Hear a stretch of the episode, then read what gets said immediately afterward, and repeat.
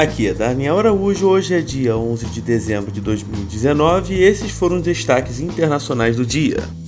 OMC a Organização Mundial do Comércio, o organismo internacional que regula o comércio global de bens, serviços e propriedade intelectual, está enfrentando uma grande crise em seu processo de resolução de disputas. Os Estados Unidos bloquearam nos últimos dois anos as nomeações de juízes para o órgão.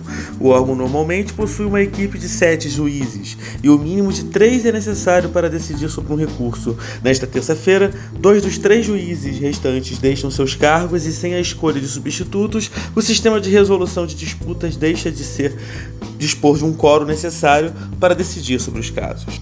Irã, o governo iraniano impediu um grande ataque cibernético à sua infraestrutura que fora lançado por um governo estrangeiro, disse o ministro iraniano das telecomunicações Mohammad Javad, nesta quarta-feira, dois meses após relatos de uma operação cibernética dos Estados Unidos contra o país.